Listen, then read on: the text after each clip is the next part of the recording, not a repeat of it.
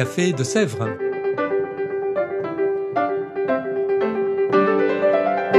Au Café de Sèvres, on discute philosophie et théologie.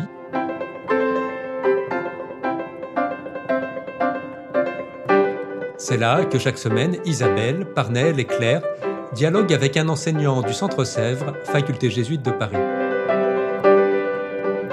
L'émission d'aujourd'hui est animée par Parnell Ledaga.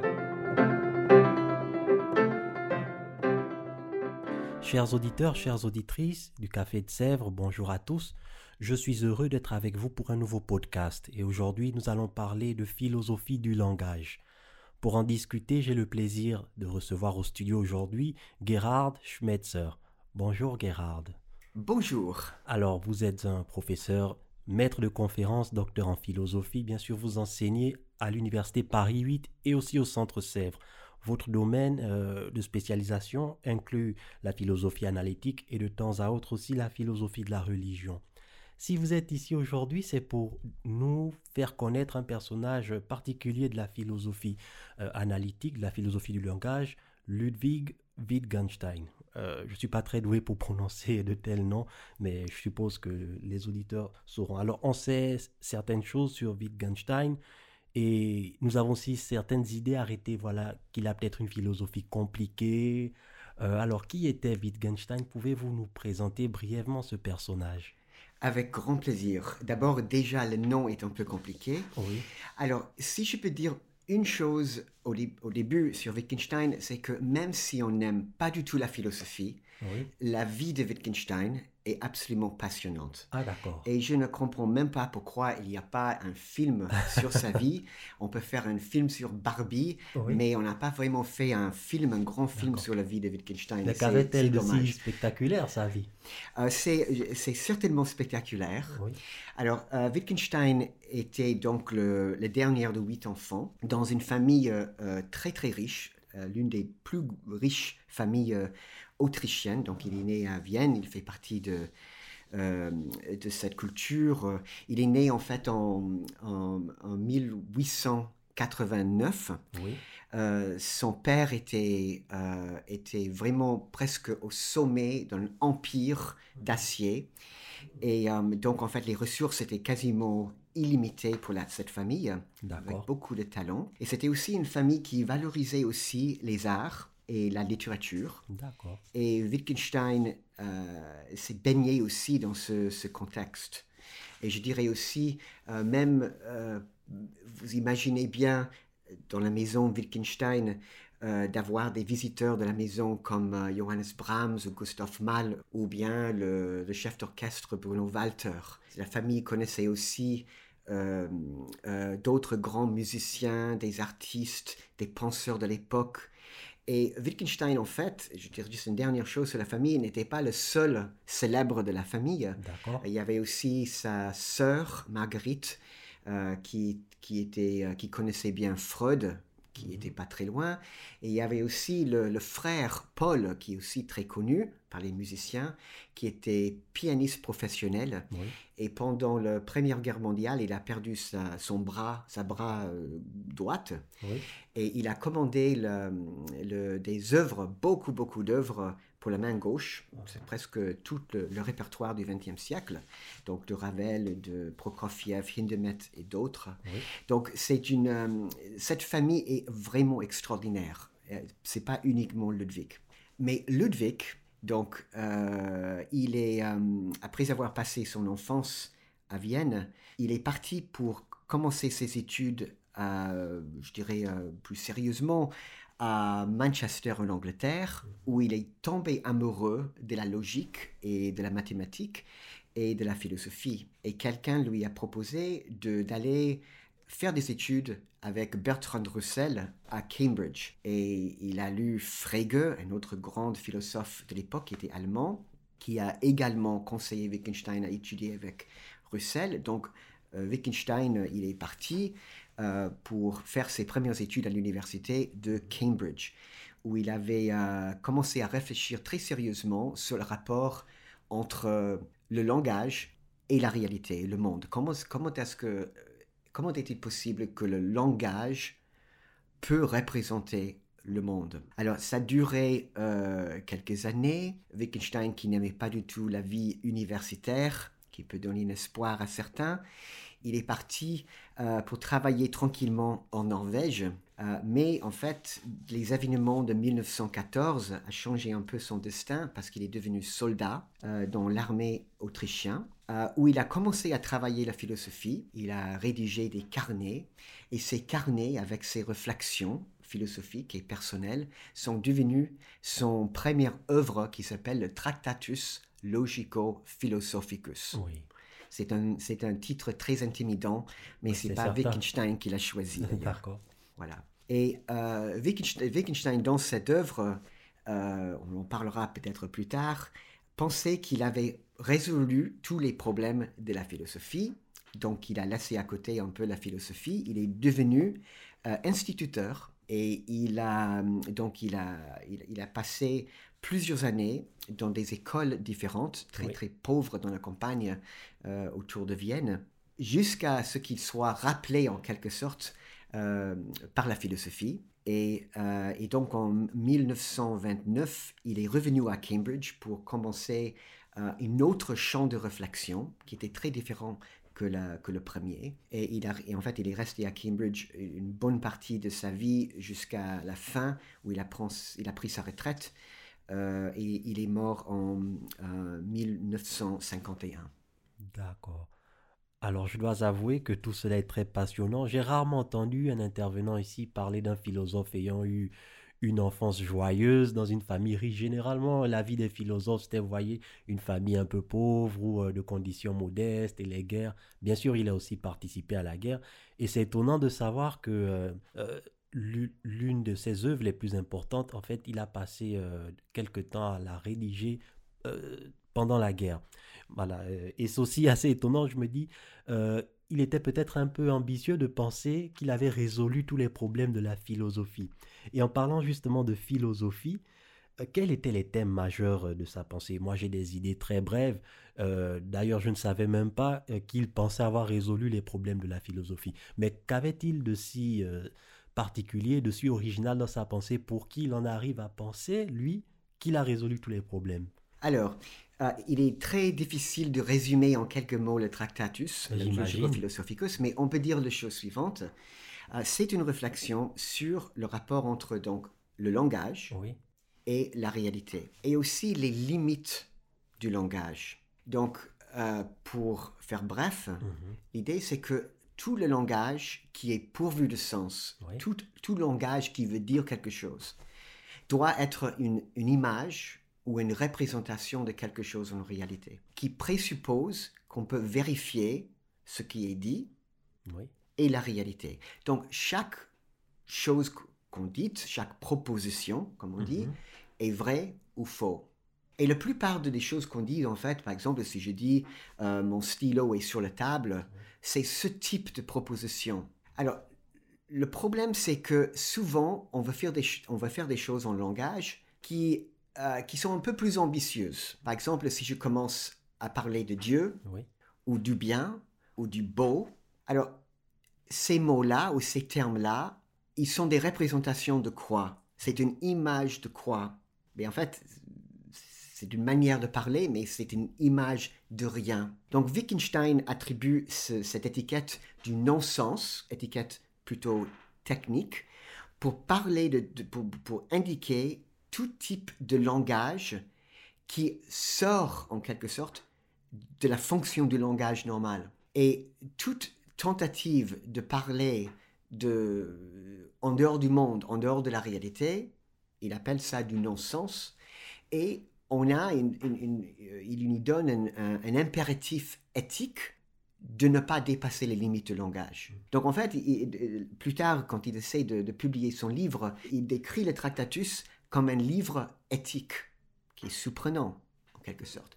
Mais c'est une manière de dire, euh, comme il dit à la fin de son livre, euh, sur ce dont on ne peut parler, il faut garder le silence. Et c'est ça exactement qu'il essaie de faire lui-même. Il est convaincu que la plupart des problèmes euh, évoqués en philosophie sont des problèmes de langage et de dépasser les limites de langage. Donc, si on prend au sérieux ces limites, on ne va pas dépasser ce qu'on peut dire et ce qu'on ne peut pas dire, et on va voir les problèmes disparaître.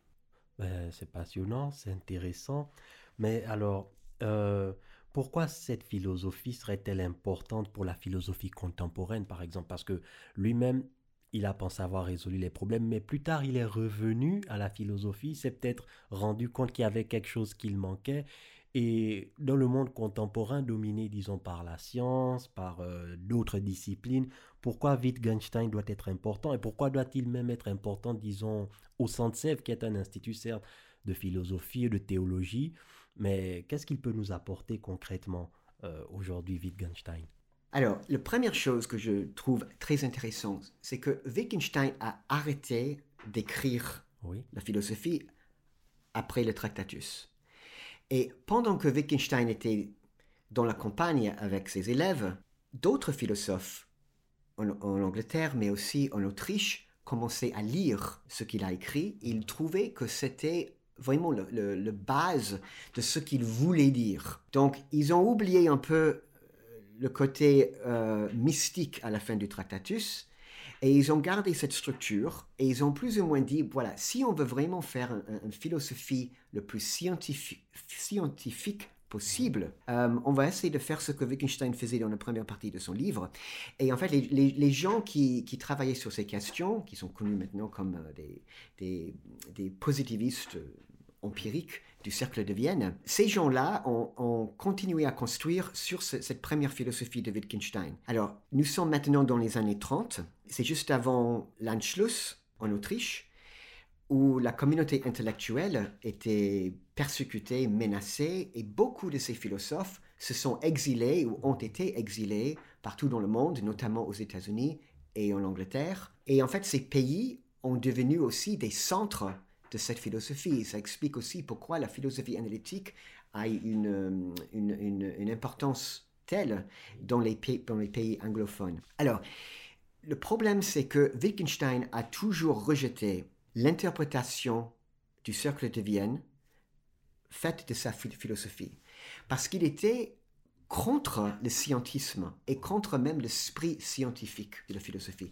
La philosophie n'est pas une science pour lui. Alors, euh, Wittgenstein a aussi, quand il est revenu en philosophie fin des années 20 et dans les années 30, à comprendre que sa philosophie était tout à fait appropriée aux, phrases comme mon stylo est sur la table, mais finalement, on utilise le langage de, de, beaucoup de manières très très différentes. Pas simplement dans des déclarations. Donc parfois, on, peut dire quelque chose ironiquement, mais en fait, on, on, veut dire le contraire. Euh, on peut crier, on peut exprimer beaucoup de choses en langage, on peut jouer, etc. Alors, et le Tractatus n'avait aucune manière d'expliquer ça. Et donc, il a compris que de toute façon, le, Tractatus était trop limité. Il travaillait sur une autre approche de langage, de voir le, langage pas comme un modèle du monde, mais comme des outils et donc, il y a toute une série de, concepts, par exemple les jeux de langage, mhm. euh, où en fait, une, euh, un concept qui est très très important, euh, parfois on appelle ça le tournant anthropologique de Wittgenstein, où il est, beaucoup moins concerné par les questions de logique et plutôt par les questions de que font les, les, hommes et les femmes avec le langage. Le sens, c'est pas dans la représentation du monde, le sens est dans ce qu'on fait du langage. C'est ça qui est vraiment important. Et donc, la deuxième partie de sa vie est un développement de cette, euh, de cette idée. De, voilà. Alors, pour revenir à la, à la dernière question, pourquoi est-ce que c'est important au Centre Sèvres, par exemple, où, les, où les gens de bonne volonté euh, font des études de théologie et philosophie? Je crois que dans un sens, ça peut être une sorte de purge d'une confiance qu'on peut avoir dans, notre propre pouvoir intellectuel à atteindre la vérité.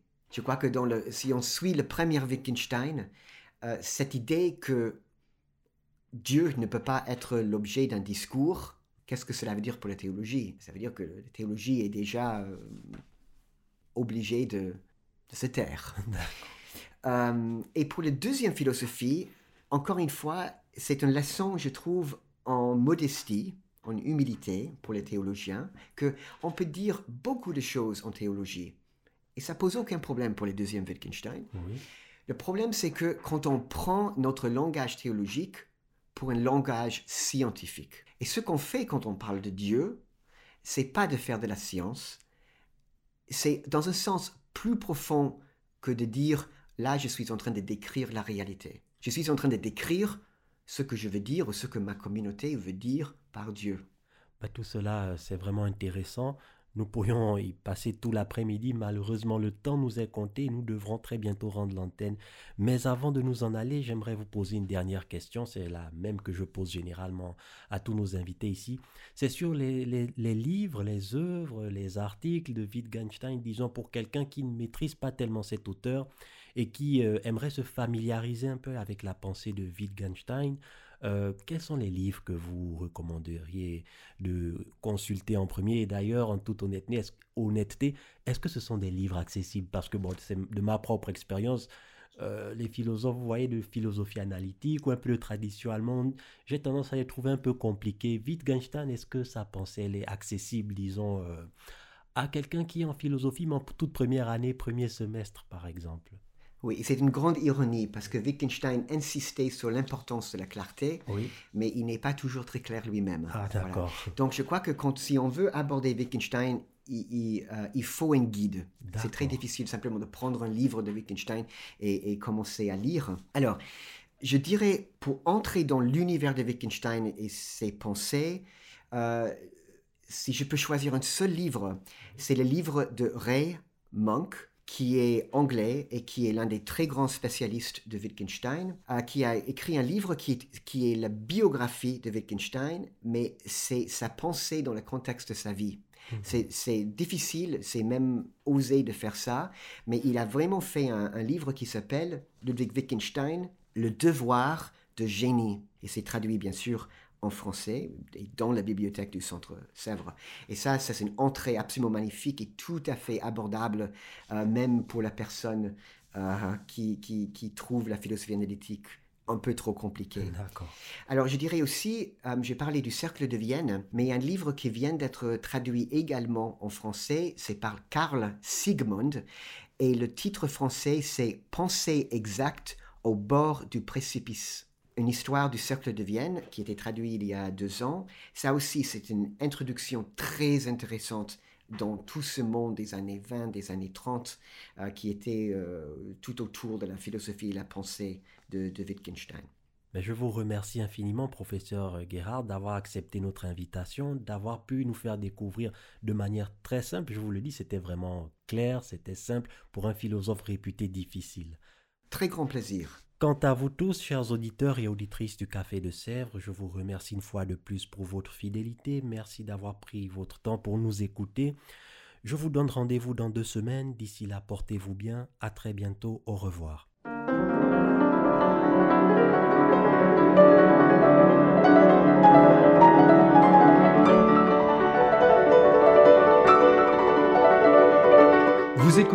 Café de Sèvres, le podcast du Centre Sèvres, faculté jésuite de Paris, en partenariat avec RCF.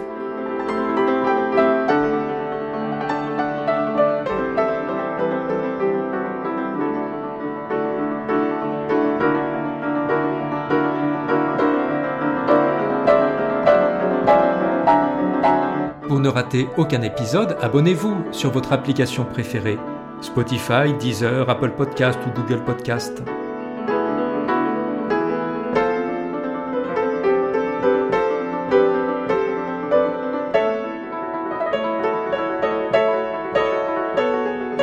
Et sur notre site internet www.centresèvres.com, découvrez l'ensemble de nos cours et conférences en philosophie et théologie. À bientôt!